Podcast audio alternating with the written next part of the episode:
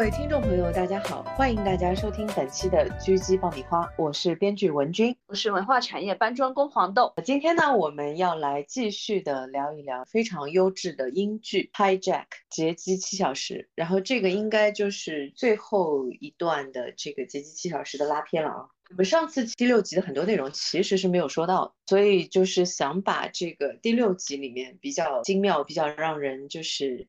觉得哇一下 内容回顾一下，因为前面一直到第五集呢，其实都是我觉得是节奏码的非常非常紧的一个过程，无比的紧，几条线都是从我觉得应该是差不多从第三集左右开始，这个节奏的这个速度就没有降下来过，然后是一直就是这个加速度在往上走，往上走，往上走，而且还能有这么多反转，对。然后我当时其实有说过，就是说。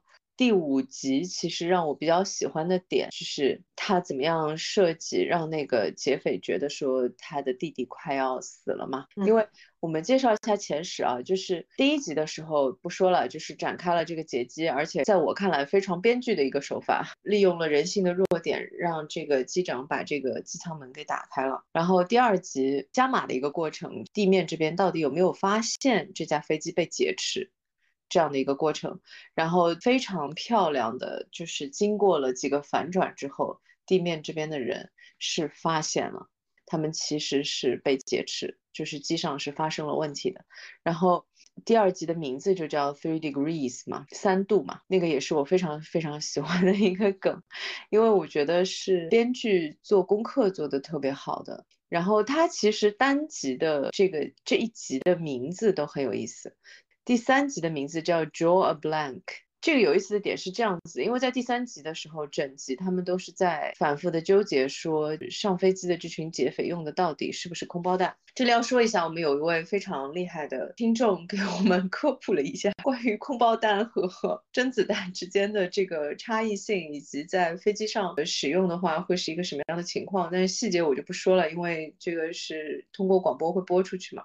不想给有劫机打算的 这个罪犯提供便利啊！但是就是非常感谢这位听众，我们也是非常欢迎这样的专业领域里面的听众给我们留言，无论是什么样的专业领域，其实编剧都是非常需要这些的领域的知识的，这样才可以让剧本更有可信度。好，我继续讲下去，就因为第三集整个的过程就是他们在反复的确认这个劫匪是不是用的空包弹嘛，然后它的英文的名字是叫。Draw a blank，它是一语双关的，因为 draw 它既有就是拔枪的意思，又有画画的意思，所以就是它里面又有画这个子弹的这个情节，然后又有拔枪的这个情节，所以就非常的漂亮。我个人是很喜欢这种就是彩蛋性质的这种的埋梗是非常喜欢的。那么之后还是确认了，就是说这不是一个空包弹，他们是有真子弹的这一群人。那么同时呢，就是有一个呃乘客被杀，同时有一个劫匪被打伤了。那么之后呢，这个情节就可以说是越来越紧张，越来越紧张，越来越紧张。就这个男主非常敏锐地发现了，说被打伤的这个劫匪其实是他们这一群劫匪的首领的弟弟，两个人是亲兄弟。然后这个是编剧啊，再次利用了这种人性的弱点，让他考虑了一下，最后差一点就让这个飞机迫降在了匈牙利。他也是充分利用了副机长是匈牙利人这个点，是什么呢？就是他可以在跟地面塔台进行沟通的时候，是可以夹带私货的，因为他会当地的语言嘛，所以他是可以给地面的这个人员去传递这样的信息的，在劫匪没有办法知道他说什么的。这个前提之下，他其实可以去传递这样的信息的。也就是说，这个剧其实你看说到现在，它的信息量已经很大了。其实才说到第五集，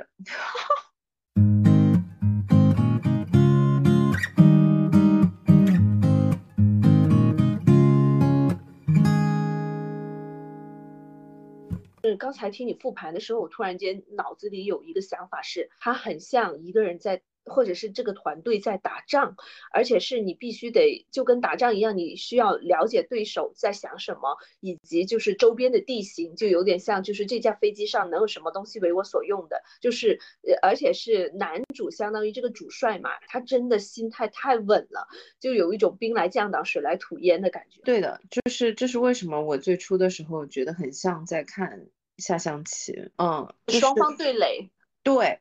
就是非常的像是在看一局棋，哇，觉得特别棒。其实到了这个点上，就已经就是我当时的感受是觉得，我去，他后面还有东西可以玩嘛？我觉得都已经快要崩断了，就是紧张度啊这种。因为包括就是地面这条线里面是这样的，劫匪呢其实是背后有一个巨大的犯罪团伙。他们的地面的人员呢，是已经找到了男主的家里面，然后又是正好男主的儿子在他家，就是他和他老婆是分居的嘛，嗯。平时他儿子是跟他老婆一起住，结果就因为他老婆的现任 男友，我觉得他除了现任男友没有其他的指代也不太好，但是就反正他的现任男友，然后就造成这个男主的儿子心情非常的不好，然后他就决定去自己父亲的这个公寓嘛，正好这一群地面的这个配合的这个犯罪团伙的人去到这个男主的家里面的时候，他儿子其实是在的，所以在整个第五集真的是这根弦要。崩断了的一个状态，嗯，很紧张。然后飞机上呢，也是收到了一个地面的信号，让他们干嘛呢？要杀一个人。因为觉得说，就是他们提出的要求，就是说英国政府要释放两个，就是关押在他们那个牢房里面的两个非常臭名昭著的这个囚犯。然后呢，一直没有放，就这一这一步一直没有走。然后就地面传来了信息，是说你们必须杀一个人。就是杀一个人呢，才能够给英国政府造成这样的一个施压嘛。然后那到底杀谁呢？呃，杰夫已经把这个准备要杀的这个人都已经带到这个后面了。他是准备要杀一个空乘。好，这里我又要说一个非常我个人认为非常好的一个设计。这个男主知道，就是判断了他们要杀人，跟过去说的第一句话说：“你们选的人是对的。” 又来了，又来了，每次。定一下，因为。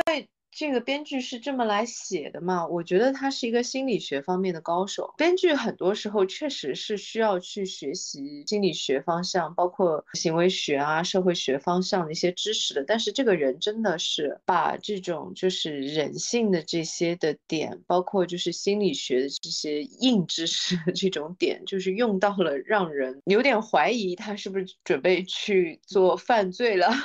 对，就是觉得说啊，你学了这么。多的东西，然后你又学的这么好，你只是用来写个剧本，是不是有点 浪费？这种感觉，当然不是鼓励犯罪啊，但是有一点这种感觉。呃，by the way，这里我想说一个花絮性的东西，编剧特别是写这类题材的编剧的日常生活其实很有趣，因为我印象很深刻，早年写一个动作片的时候，有一次在超市结账，然后在一边在结账一边在。和就是家里人在聊，就是因为我有的时候在思考剧情的时候，会喜欢有一个对谈的人，这样子比较容易理这个思路嘛，到底对不对？然后就在讲说，那万一这个人被打死了，会很像犯罪分子，你知道吗？超市结账的人都都被吓死了。对，然后那个收银员，我是无意识的，因为你是在工作中，你并没有就是往。另外的方向去思考嘛，你也没有想说啊，那听的人会 会是个什么感受？我们一边在 那边结账，在那边说的很那个的。那如果这个人死了呢？哦，那死了的话，那不就是没有这个威胁作用了吗？那这个人这个点上还不能死，那他还要往，然后就聊的是，然后我是在之后就要准备付钱的时候，我才看到那个超市收银员的表情，你知道吗？就是那种。天哪，这两个人是什么？你几乎能感觉到他在犹豫，就是说我是不是应该报警啊？我觉得第一反应肯定是想报警。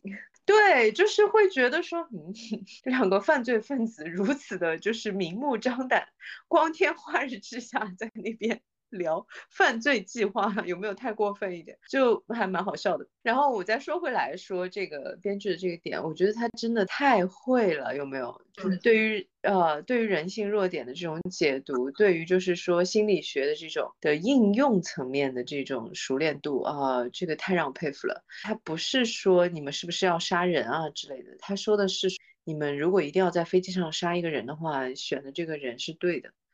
哇，他一句台词就是几个功能性都到了。他给这个犯罪分子的一种感觉是说，我是和你是共情的，我是站在你这一边的。你看我说的话是说你做这个选择是对的，而且我我加了一个前设是说，如果你们必须要杀人的话，他这句话的意思就是说，哦，我知道你们是被迫的。就会让犯罪分子觉得说，哦，真懂我，救命啊！肯定了人家，对，又肯定了人家，又为人家去开脱了，就是说，哦，我知道你是被迫要杀人的，呃，我的妈呀！然后后面的设计是更妙的，他说，我我知道你们是必须要杀一个人，然后。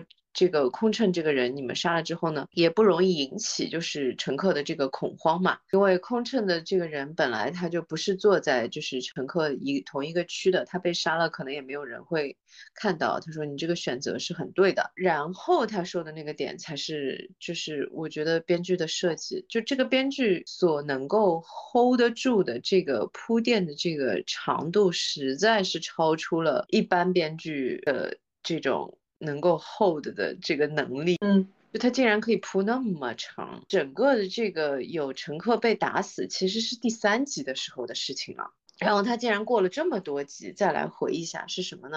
他说你们不需要再杀一个人，飞机上本来就有一个人被杀了，你们已经有一个现成的尸体可以用了。就你能够看得到那个空乘看着他的那个眼神，从一开始就是他说你们选的这个人是对的那种。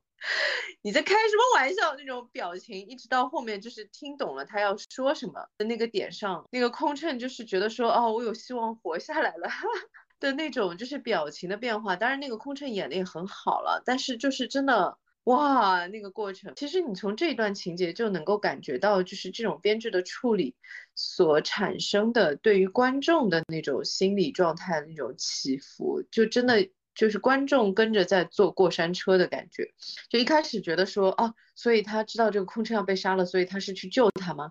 然后听到他说说你们选这个人是对的，你就觉得去你妹的，你再说你再说一遍，你说啥呢？然后到后来又峰回路转，就同一个对话里面就可以转两次，太厉害了这个编剧，果然就是说哦，他们被他提醒了之后觉得对。他们是有一个现成的尸体就可以用了，就已经可以向地面去交代了，完全不需要说一定要再杀一个人。哇，这个会有心理负担。对，然后我觉得这个点上就是对于劫匪的这个描写也是就是比较完整的。其实我觉得这个点上是很多的动作片啊，就是值得学习的地方，就是值得向他学习的地方是什么呢？无论这。这个是不是一个坏人？他在杀人这件事情上面一定是会有犹豫的，嗯，除非是变态心理杀手，他很对，就是有快感，对，就只有变态他是会喜欢杀人的。正常人，哪怕你是罪犯类型的正常人，在杀人这个点上，还是会有觉得我还是能不杀就不杀了吧，就是他还是会有这种的压力的问题的。所以我觉得这个的描写其实是非常好，他让角色显得没有那么的扁平化。嗯，而且也很神奇，就是绑匪的这这个。呃，一念之差，或者是说有手下留情的部分，居然也被犯罪集团的 boss 察觉到了。对。呃，我觉得就是为什么看着就是到现在还是看着像下棋呢？也是这个问题，就是几边的正在下棋、正在对弈的人都是不弱的，他对于几边的这个力量的加强都是没有任何的放松的。然后这个就还是回到我前面说的嘛，就是他整个的风格就像是在玩一个无比精确的天平。他这边加一点，那边加一点，这边加一点，那边加一点，然后也很像是在看对弈的感觉，那种，哦，他是这样的，他这一步棋是这么走的，好，现在轮到对面了，哦，对面是这样子的，哇，然后就非常非常，我看着像都不太像那个象棋，我觉得它的复杂程度快可可以赶上围棋，就很吓人，就很少见到。从另外一个角度上，我觉得也是一个，就是你说个人风格啊，或者说就是一种艺术创作的态度吧。就我个人特别特别喜欢的这种态度，就是力气是不用省的。你看它的每一个细节设计，它没有一个点上是在省着花力气的。哎，而且每一条线它都还能给你加东西，就好像是绑匪这条线和犯罪集团这条线，就是最后的大爆点是在这一块的。对。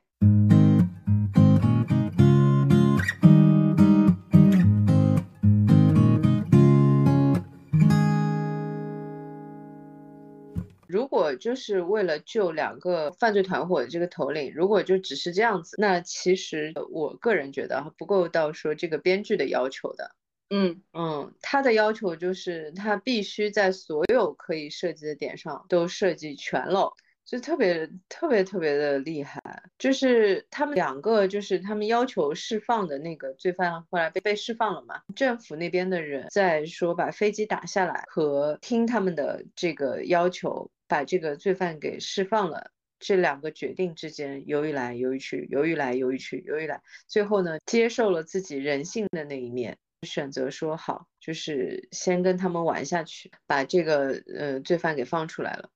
因为从这个点上，其实他留的那个后招，就是他们这群罪犯除了要释放这两个人之外，还想要达到的目的，其实和当时的这个政府官员做的这个决策。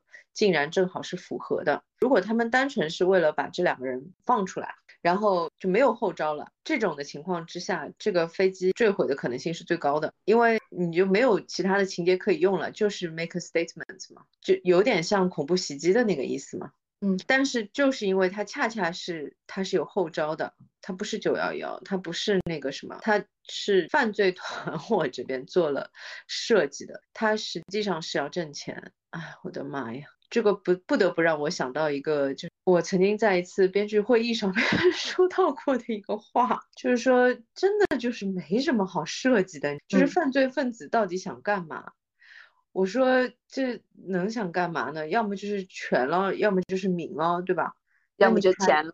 对啊，要么就是权 and 名了，你 还有啥呢？就真的是没有了。真的是没有了，就是像那种就是什么要毁灭人类啊这种都算是很有追求了，就真的就没有了。就是他们果然就是还是为了钱，那怎么办了？那人类不就这么回事嘛？那你还能追求啥呢？你追求三体人吗？就是他们比较厉害的是，他他预想到了这个犯罪这个劫机分子那几个人 Plan A，他还有 Plan B。是的，就是他比较强的是他挣钱的这个方式。这个也是我觉得啊，就是编剧的风格的一个，就是典型的一个体现，就是他是不喜欢那种只给的东西的，他所有的东西必须是有这个设计的。然后他们把飞机飞到了英国的这个领空的点，是在于说，就是他们靠这一件事情挣钱。怎么挣钱呢？就是把这个消息透出去。这个点上，我觉得作为非常幸福的中国人，是说，因为我我们毕竟没有经历过这种事儿，那就是还是需要解释一下的。就是说，有一个被劫持的飞机，这个时候进入了你的就是国家的领空，然后呢，再向着你。人口更密集的伦敦这样的城市去飞，这个情况对于就是大部分的民众来说，它是会引起恐慌的，尤其是股票。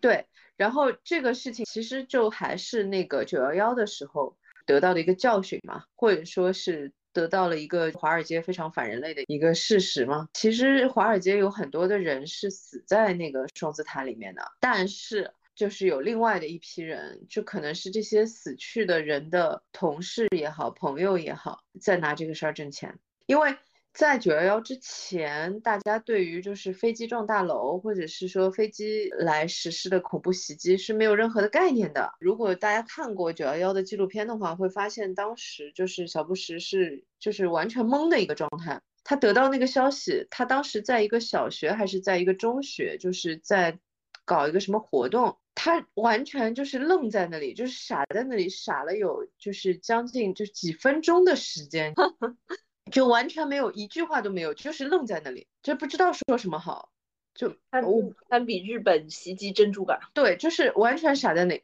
然后就是所以在此之前，就是其实大家是没有概念的，然后华尔街的那些没有人性的那些交易员，就是。干的是什么事情呢？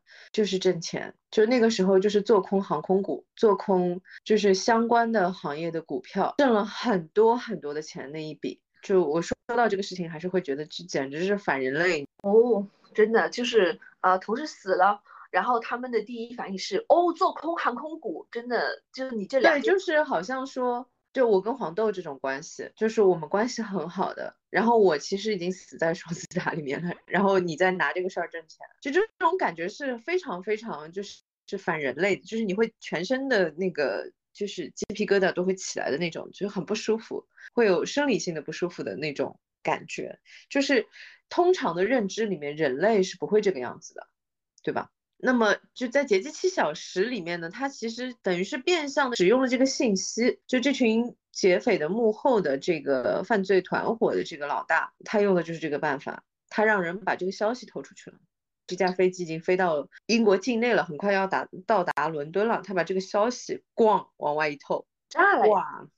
嗯，而而且最神奇的是，这架飞机能不能起，能不能呃爆炸或者能不能坠毁，是全由他操控的，就是他 相当于是内部消息了，就这点也很可怕，就是我控制这架飞机的生死，我控制股票的生死，这个就要说到后面那个点了，就是他为了再多挣那么几千万还是什么，是这样的，就是一开始呢，其实这个飞机是有一。在应该是第六集的时间点上，其实是有可能性可以再救回来的，也是我觉得这个编剧非常棒的一个地方。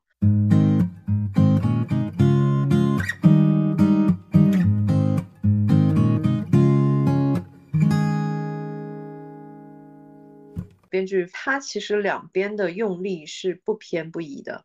他是不怕，其实你在空包弹那个点上就应该能感觉到这种风格，就是他是不怕说给自己逼到绝境里面，就给编剧逼到绝境里面去的。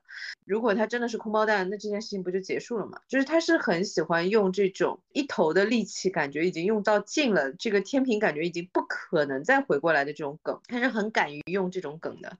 那么在这个点上又来了，就是什么呢？就是说其实这个危机很可能就要解除了嘛。然后他竟然还有后招，这个后招是说他其实，在乘客里面埋了另外一个人。这个我非常不好意思的想说一句，其实这个点我倒是猜到了。啊，这个点我没猜到啊，我一直在想说他们还能怎么博弈，但是我没想到他还能岔出一条分支出来。对，你知道我是怎么猜到的吗？讲讲。因为其实作为编剧的直觉，你一直在分析这个剧嘛。因为两边这就跟下棋又是很像的。到后来你所能够用的打法是越来越少的。你在第一集可以用的打法，可能你有就是如果你算到多少步的话，你的整个棋盘的可能性可能有几几百万种。你到后面其实是收数的嘛。嗯。然后，因为你本身棋盘的空间也越来越少了嘛，嗯，那么你可用的棋子也会越来越少嘛。那么，那如果是象棋打法，那么，所以你到后面的可能性其实是越来越少的。这个是为什么？我其实猜到了，因为我觉得他的风格就是他肯定是一开始就已经布局的，他绝对不是说到这个点上再临时去想办法，呃，怎么给他拽回来，所以肯定是前面就有布局的点。然后我想到的是两个点，哪两个点呢？一个点是那个，就是最后那个上飞机的那个人还没有用，这个要科普一下。也 是，呃，要回过去科普一下。我认为他是一个没有没有任何的废话的编剧，就是没有任何的废情节、废话的一个编剧。所以呢，他每一个角色的设计一定是有他的道理的。然后他一定后面是会回一下的。那么在第一集的时候呢，男主曾经发生过一个什么事情呢？在他就是进了那个登机口的那个点上，登机口，对，登机口的那个点上，因为呃男主过去其实已经是 final call 了嘛，已经是最后一次登机了嘛，最后一次登机播报了嘛。然后他进去之后，那个登机口的那个工作人员就把登机口给关了嘛。然后这个时候有一个人像疯了一样的，就是跑到那边，然后就过了。而且这个人是有前面的埋梗的。就我为什么确认这个人是有问题的呢？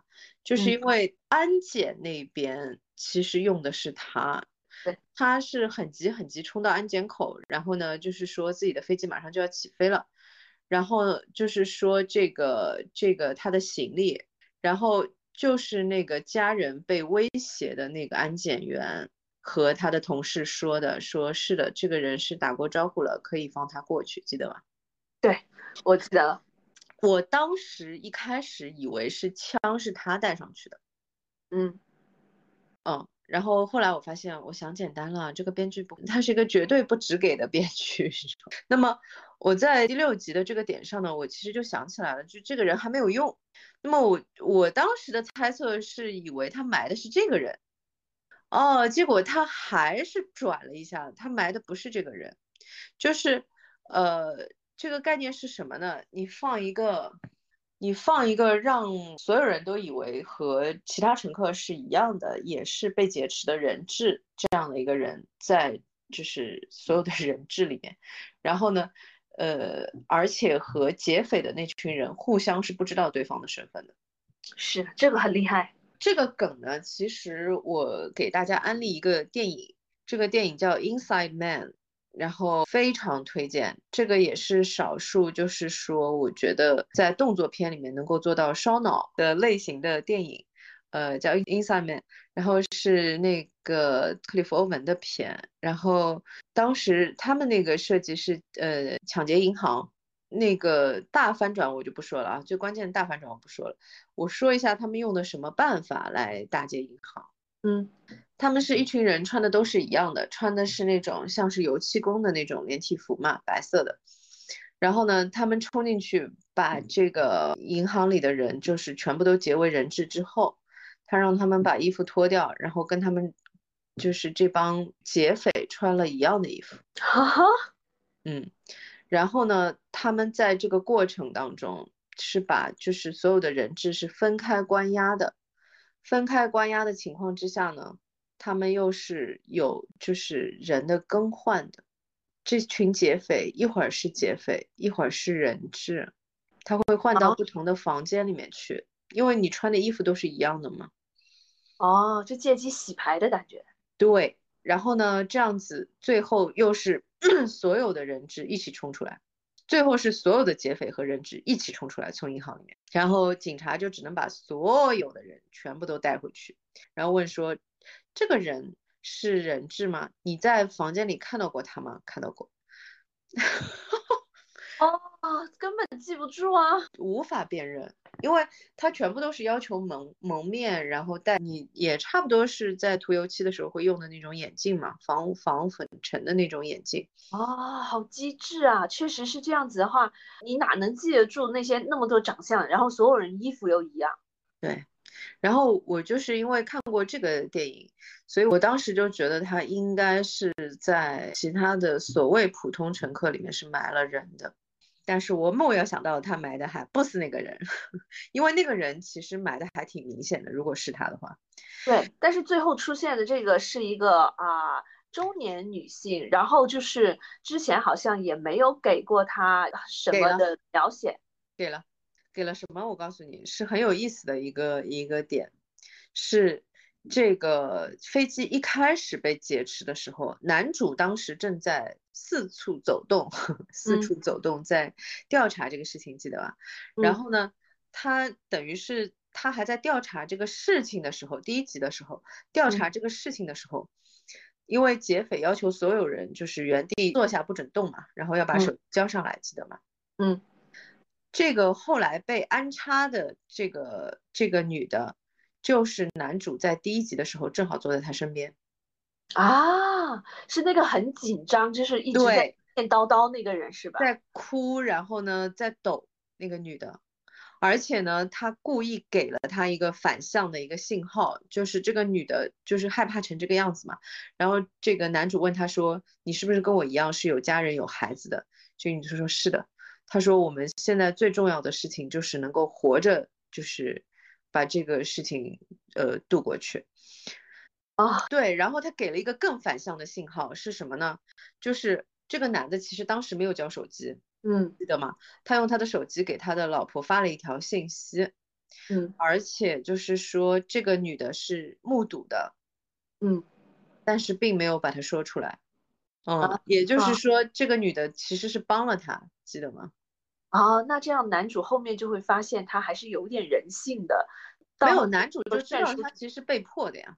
嗯男主就就我很喜欢这个编剧，就是他的梗永远不会只有一个功能性，太厉害了。他又误导了观众，就是让大家觉得说这个女的是好的，对，就是你绝对不会想到，其实那个劫匪的这个幕后的这个团伙的首领安插的是他，对就是对，你会让观众觉得他是个好的人，他是在好人这一边的。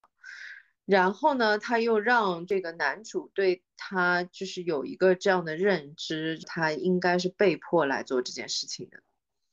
所以当当飞机上嗯一片混乱，或者是说快吵出个结果的时候，这女的就跟空乘说，嗯，跟劫匪和空乘说我要去一趟厕所，然后呢去厕所之后，火速的把枪给噼里啪啦组装起来了之后，一枪把机长给崩掉了时候，我都懵了，怎么是他？怎么还有这回事儿？对他，而且是他的那个角色身份的那个设计是说他是一个退伍军人嘛。嗯，哇，我当时的心情真的是，就唉，也就是说她是非战斗机的，嗯她是一个战斗机的女飞行员。Oh my God，这个设计就很让人心碎，你知道吗？因为呃，她是和那个，就是因为她前面的情节已经铺垫到这里了，就是所有人都知道她肯定是家人被扣为人质了嘛。嗯然后其实你从之前所得到的信息里面，你也知道，就大概率他的家人已经死了。嗯。然后，所以在这个点上其实很心碎的，就是，嗯，因为他是一个就是出 出生入死的这样的一个人，然后他为了保全他的家人，他现在要来做一件就是完全违背他的就是整个人格的这样的一件事情，而且他大概率就是家人已经死了，就是你在这个多重的这个信息之下，就这个心情其实是非常非常就是很悲伤的，你知道我的意思吗？嗯就你知道这是一个绝对的悲剧性人物。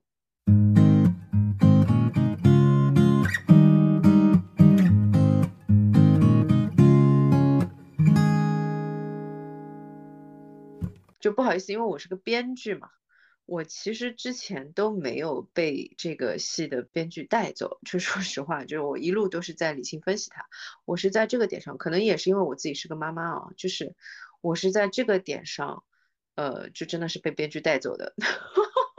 就我在这个点上哭的，就我已经，呃，我几乎已经可以猜到，他的家人就已经不在了嘛，然后你就可以想象，就是他的那种的点，就是他又是人生最大的一个内心挣扎，就是矛盾的这种的点，但是他同时又是一个最悲剧的一个点嘛。哇，然后当时那个心情，去去在那边狂哭，而且犯罪集团跟他给他的指令，应该就是说那个飞机一路向下冲撞下去吧？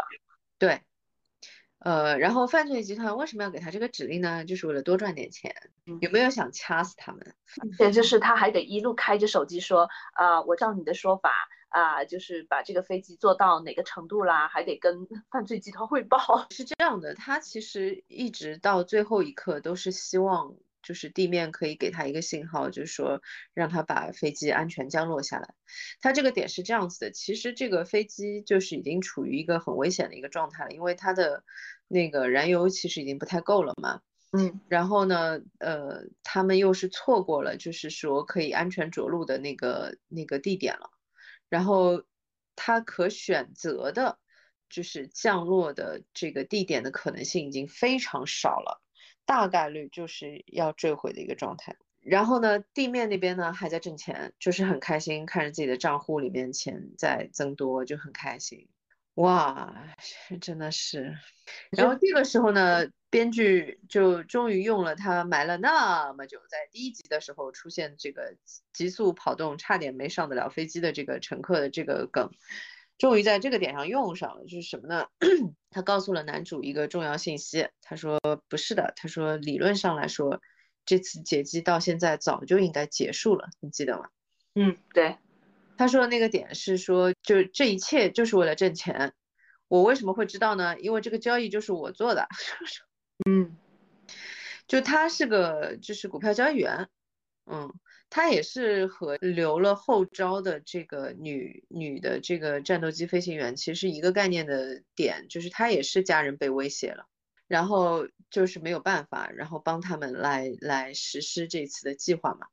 然后其实按照原计划，这个劫机就是应该是要结束了，之所以会拖到现在，完全就是因为地面的这个犯罪团伙的这个老板想要多挣点钱。哇，我当时真的是觉得。就为什么会有人那么的反人类啊？我真的是没有办法理解。就是这个人，这个人性的贪婪这一块又又体现的淋漓尽致。他已经贪婪到他的同伙都受不了了，我们要赶紧逃难，不要被英国政府发现。然后他还在那里赚钱，最后他同伙受不了，一枪崩了他。我看到这个剧情就觉得好好笑啊！我说实话，这个点上我觉得还蛮好的，但是很好玩。你没有想到起内讧了？没有，在这个点上。我觉得是编剧蛮照顾观众的心情的。如果在这个点上没有这种的情节设计，其实观众会就是那那口气没有地方发泄啊！居然是因为这样吗？哦，要啊，要啊，要让观众有有这种哈，就是 终于是，嗯，因为我自己是这个感觉，就觉得很堵得慌，你知道吗？就是。上面那个是那样子的一个绝望，然后就是这种危险，然后就是生死关头的这样一个。下面那个在数钱，我去，那不行，怎么能这样呢？人人生的参差不可以参差成这个样子，正义 如何体现呢？然后好的，然后编剧在这个点上把他一枪给崩了。哎，我呃突然觉得可以，就是哎，但是我我又觉得说是有点意料之外和情理之中哦，因为他们两个都是穷凶极恶的犯罪头脑嘛。但是你你我发现就是主要发号施令的就是那个马上赚钱的那个嘛，另外一个其实是不怎么说话的。哎，然后当他一枪把同伙给崩了之后，我就想说，嗯，不愧是犯了很多罪。立人设了是吗？对他圆的很好，就是你细细想的时候就觉得说，也对了，不然人家怎么会坐牢呢？也不是那个是 muscle 嘛，那个明显看得出来是 muscle 嘛。这种其实早期黑帮片里面的设定很多啦，就是说，呃，一个是偏脑子比较好用的类型，另外一个是偏这种就是心狠手辣的类型，就是嗯。嗯，你需要就是干掉谁干掉谁，那一般就是那一个去嘛，就是这种感觉就挺明显的，两个人的这种分工啊之类的就挺明显的。嗯，但是在这个点上，那个人把他一枪给崩了呢，我又觉得就是这样，就是也很符合这两个角色的内内核。嗯。就因为最近用这个比喻用的比较多嘛，就是人其实是这样的，你生下来的时候都有分到一个工具箱，是吧？只不过这个工具箱里的工具都不太一样，嗯。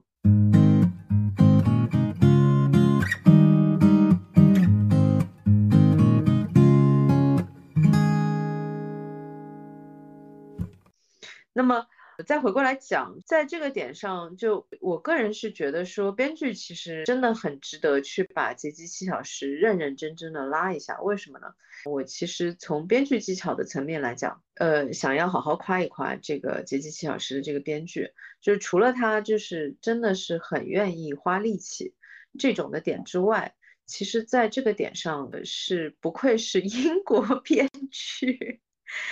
就是他铺到这个第七集的这个开始，他的所有的戏剧冲突太漂亮了，都是这种极致的戏剧冲突的东西。为什么呢？因为你看啊，他有一个女性的飞行员。坐在这个驾驶驾驶舱里面，他知道这个男主是一个很有蛊惑力的、非常会谈判的这样的一个人。他知道他是一个能够利用人性的弱点，靠说话就可以让你 打开门的这种类型的人。所以他把电话的那根线都拔掉了嘛，门锁死。对，门锁死，把电话那根线都拔了嘛，就是为了防止自己会有动摇嘛。然后呢，地面的这个这个犯罪团伙的这个幕后大佬，这个用脑子的这个正在指挥飞机的这个又被一枪崩了。然后呢，他的那个 muscle 呢，直接就没有拿他手里的那个 pad，就是没有拿他和天上去沟通的这个工具，也就是说，他们根本就无所谓这个飞机最后怎么样。对。但是呢，这个女飞行员还在等待消息。对她她就一直很紧张，手机在拼命的问你在吗？你在吗？就那种。对，因为。其实这个可以很明确的就体现出他的内心嘛，他就是希望说还有转圜的余地嘛，就是可以让他不要把这一一飞机的人都弄死嘛，就是所以他你看他的这种铺陈到了这一集的点上，哇，我真的是没有想到，就是说七集竟然都是加速的，而且那么多条分支线，每个人都有不同的功能。对，然后再交代一下，就是男主的这个儿子，他也是非常危险的。他地面的这条线，就是男主这个儿子一开始在第五集的时候，其实是一直在他的这个公寓里面躲来躲去嘛，没有被这帮就是犯罪团伙的人抓到的。然后在第六集的时候，他其实被抓到了。然后在第七集的时候，那就是说那怎么办的一个问题。然后。呃，其实你看这种的点啊，有意思的是这样子的，它其实和第一集用的方法是一样的啊。我是说它的剧作结构的方法是一样的，是这样的啊，嗯，就是它依然是一个信息传递的问题，然后这种紧张度是由这个信息的错位带来的，因为第一集和第二集基本上都是说他们怎么样能够让地面的人知道说他被劫持了嘛。嗯，那么到了第七集，其实也是这个问题，就是说怎么样能够让人知道说这个孩子已经被这帮犯罪团伙的人抓了，就是他的这种 紧张度依然是由这个信息的这种呃传递的问题造成的。那么这个是为什么我说他和第一集其实用的是同一个手法啊？对，就是无声的求救，他后面不就是用电话去报警了吗？对。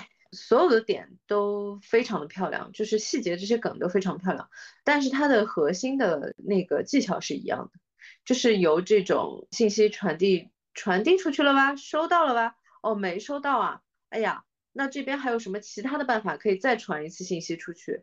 哦，这边加了一个新的人，出现了一个新的细节，然后啊，他们终于知道他被抓了，就是他依然用的是这个办法，嗯嗯，对。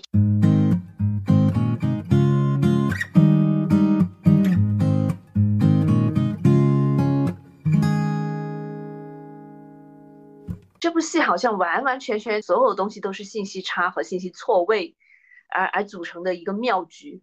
对，他是非常喜欢用这种的，就是他告诉观众的信息比他告诉角色的要多啊！你就带入角色，你就会很全程紧绷，真的。是的呀，这个其实说一个很古早的一个知识，就所有的悬念都是由观众和角色之间的信息差造成的。我再说一遍，所有的悬念和紧张感都是由观众和角色之间的信息差造成的。这个最早的时候，就这个技巧是由谁提出来的呢？就是希区柯克。啊，希区柯克那个时候有说过，他说如果你拍，呃，炸弹爆炸，你就是拍一圈人坐在一个房间里面，然后这个房间里面有一个炸弹炸了，是不紧张的，就只有一个。砰一下是不紧张的，他说你的交代就应该是这一圈人坐在这个房间里面，他们不知道这个房间里面有炸弹，但是你把这个房间里面有炸弹这个信息告诉观众，嗯。嗯，也就是说由角色和观众之间的信息差，你让观众产生了紧张感，因为你让观众产生了悬念，就他不知道这群人最后会不会被炸弹炸掉。他们能不能发现这个炸弹在这个房间里面？因为观众已经知道了嘛。对，大概就是这样，就是说它的悬念的设计是这样来设计的。嗯，就是悬念的产生这样来产生的。哦，对，就是他儿子被抓那个点，其实他用的依然是这种信息差的东西嘛。就是说他用的除了这个大的这个技巧点是他的信息差之外。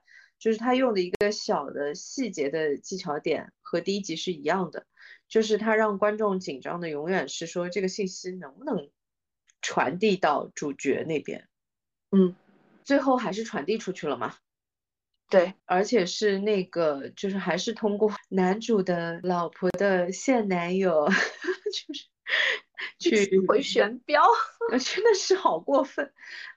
而且他用的这里就是另外一个非常非常妙的点了，就是我们在第一集的时候其实说到过这个梗，呃，第一集的时候呢是这样，就是说为了交代说男主的。老婆其实跟他是分居的，而且呢，两个人的关系不好，就他老婆已经跟他提了离婚了，要跟他分开。然后呢，又用了就是说，呃，男主老婆其实现在已经有个男朋友了，而且已经生活在一起了。呃，然后又交代说他儿子对这件事情是有反感的。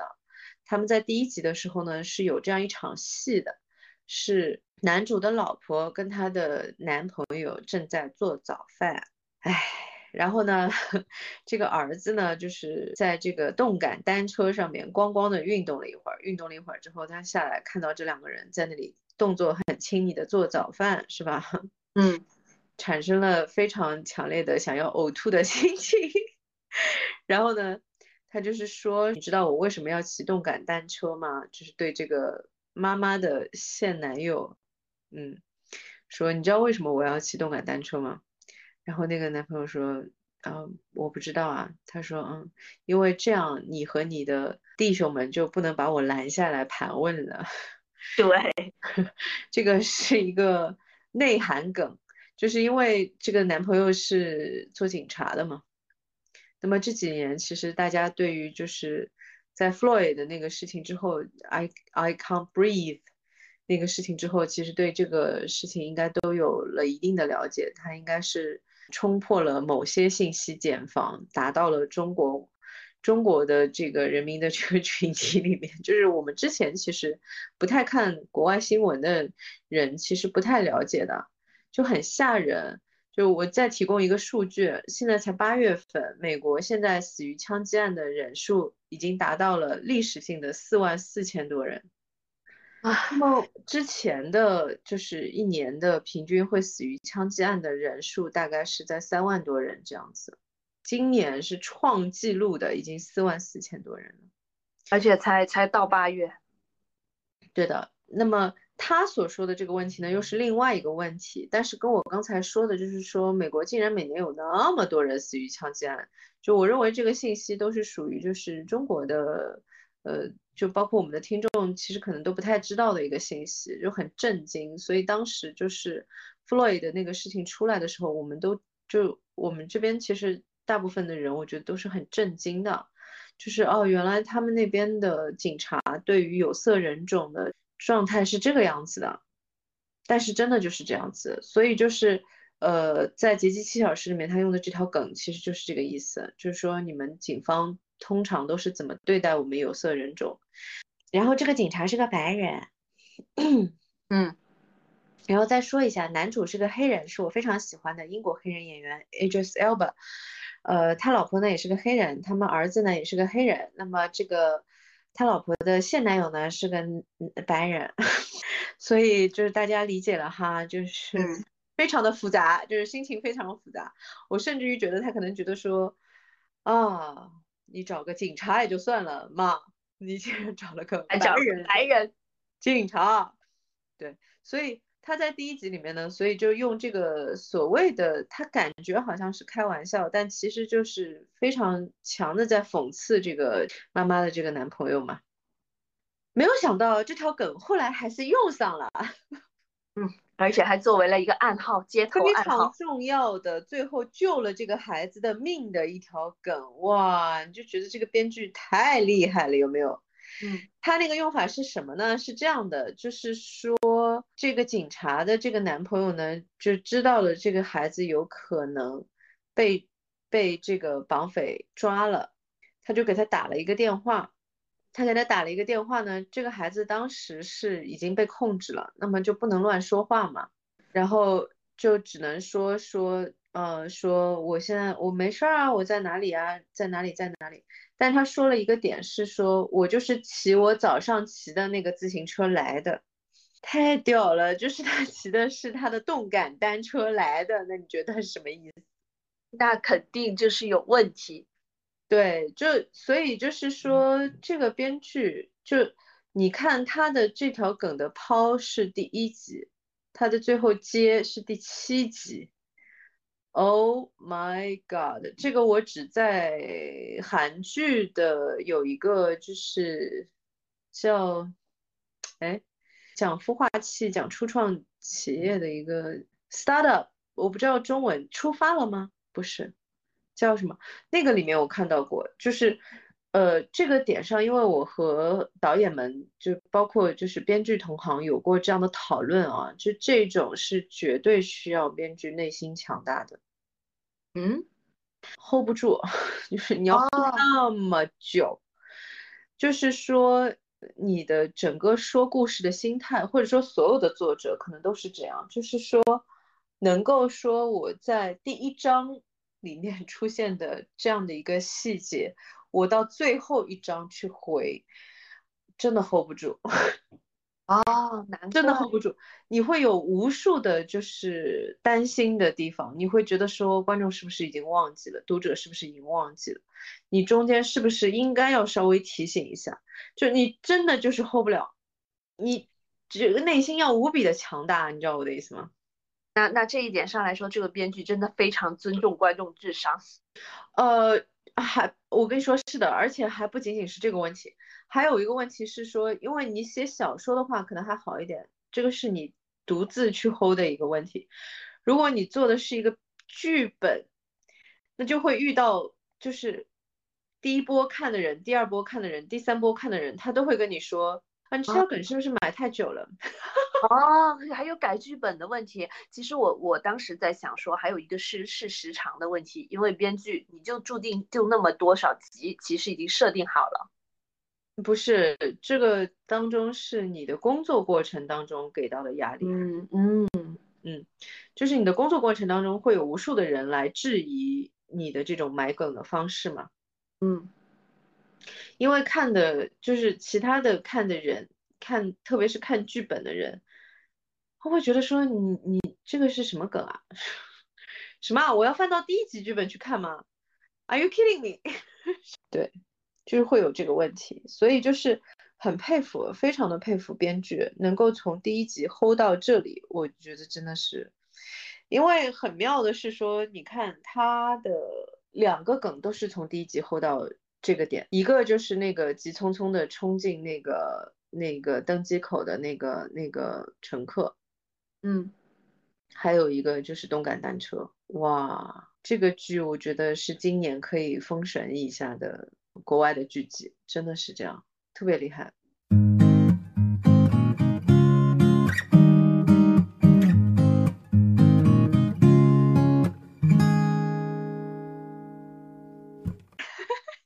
后面我们收个尾就差不多了，最后就是男男主说服了那个，对他说服了这个曾经的这个战斗机的女飞行员。跟他说，他其实是用的两个方式，一个点就是说，以他们这群犯罪分分子的这个风格，你的家人很可能已经死了。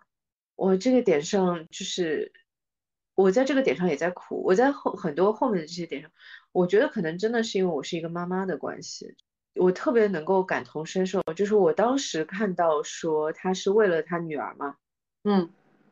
因为我生的也是女儿，我当时的心情就是，如果是我的话，我不知道我会做什么选择，你知道我的意思吗？嗯，我觉得很有可能我我会跟他做同一个决定的，因为这个点上是你在有孩子的时候，所有的这一切是特别具体的，你是看着他就是从生下来到会走路到会叫妈妈，哇，那个过程你扛不过去的。嗯，如果有人。用他的安全来威胁你的话，扛不过去的。然后就他在说服他的时候，就在说说以这群人的风格，很有可能你的你的女儿已经死了。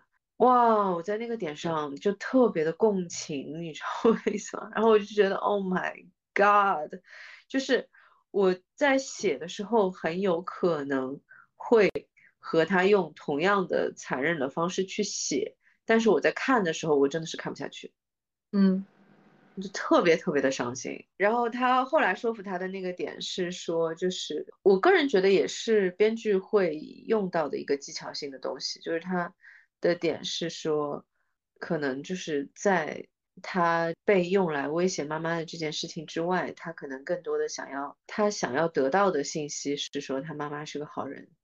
嗯，哇，这个编剧真是太会利用人性弱点了。就然后就是这个男主实在太会利用人性弱点了。而且他这个话术也很厉害，就是从女儿的角度去想，说希望妈妈是个好人，而不会像那种爹位发言，就是说你是想留下千古骂名吗？这整船人都被整车人、整飞机人都被你毁了。我觉得是在这个点上啊，是他应该是有孩子的。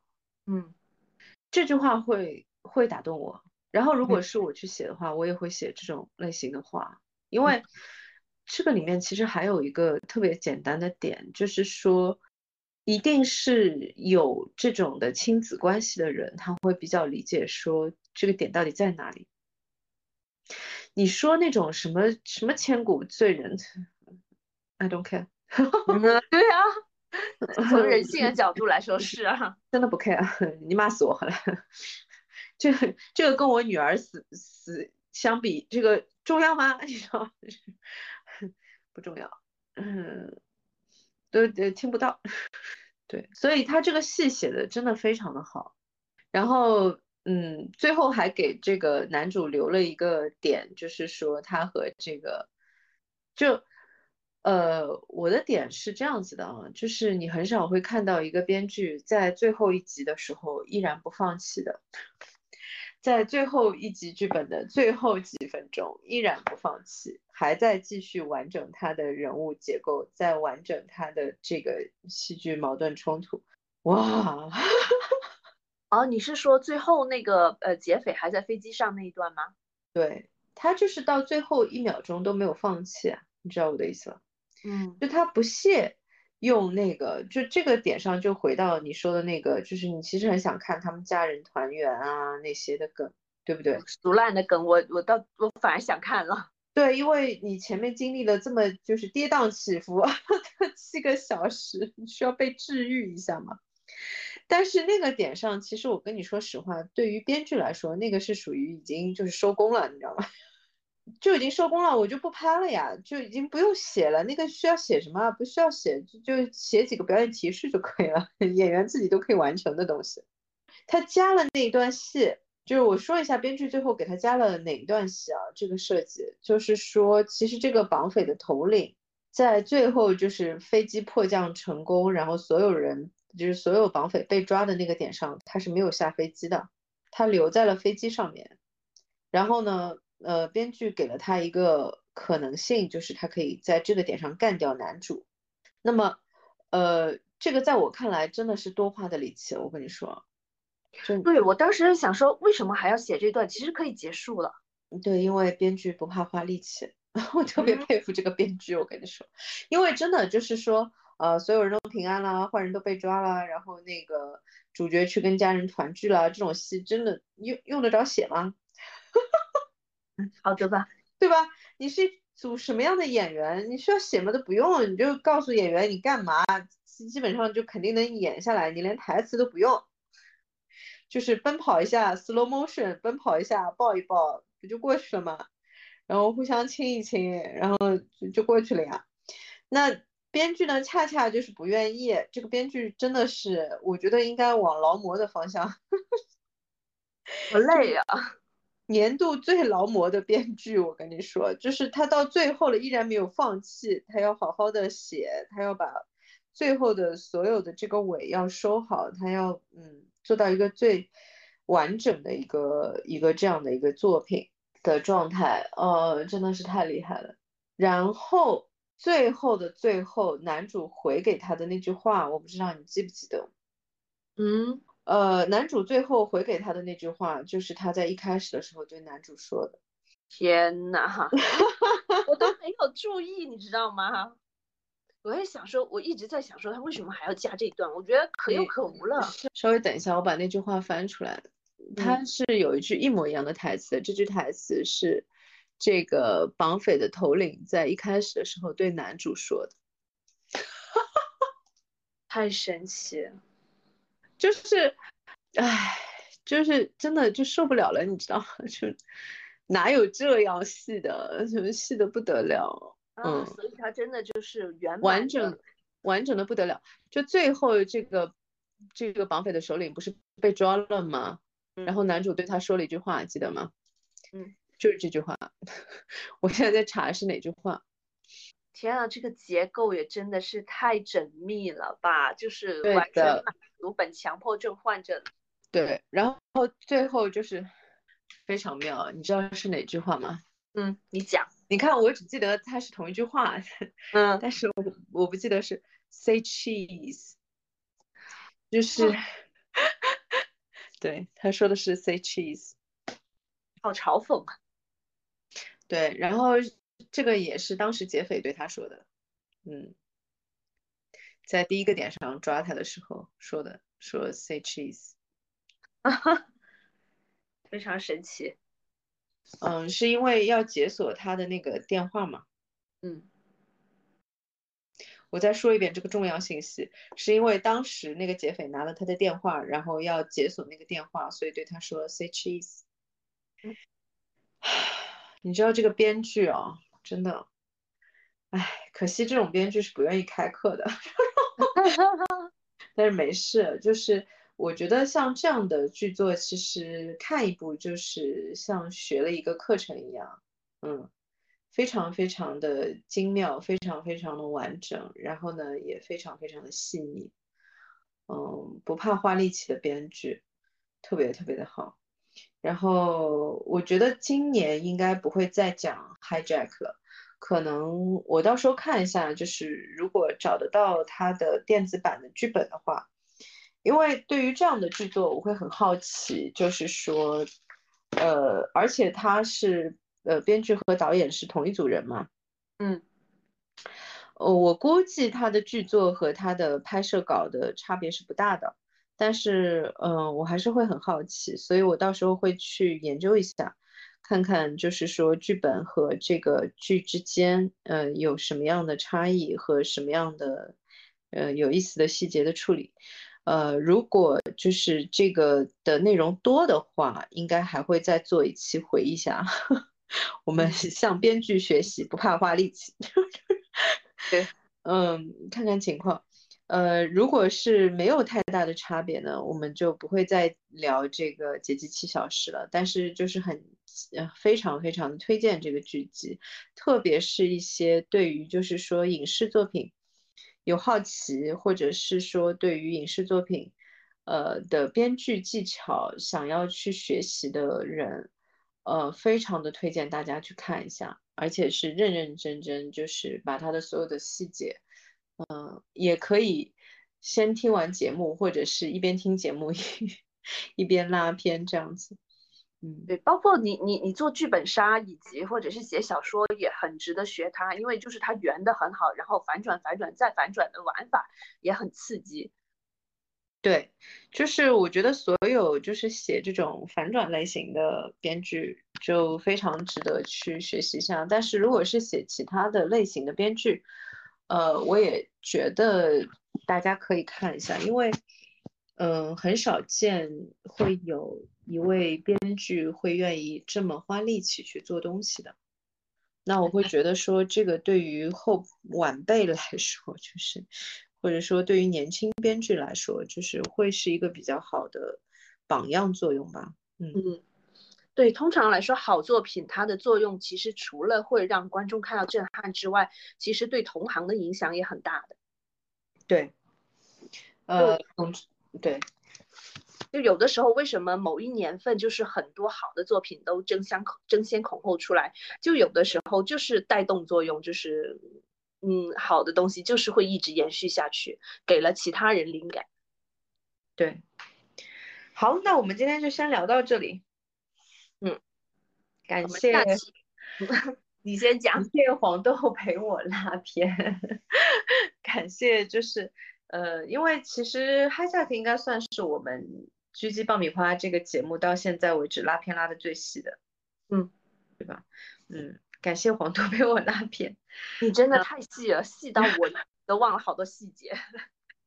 是的，呃，好，那我们今天节目就先到这里，嗯，我们下期再见，下期再见，拜拜。拜拜。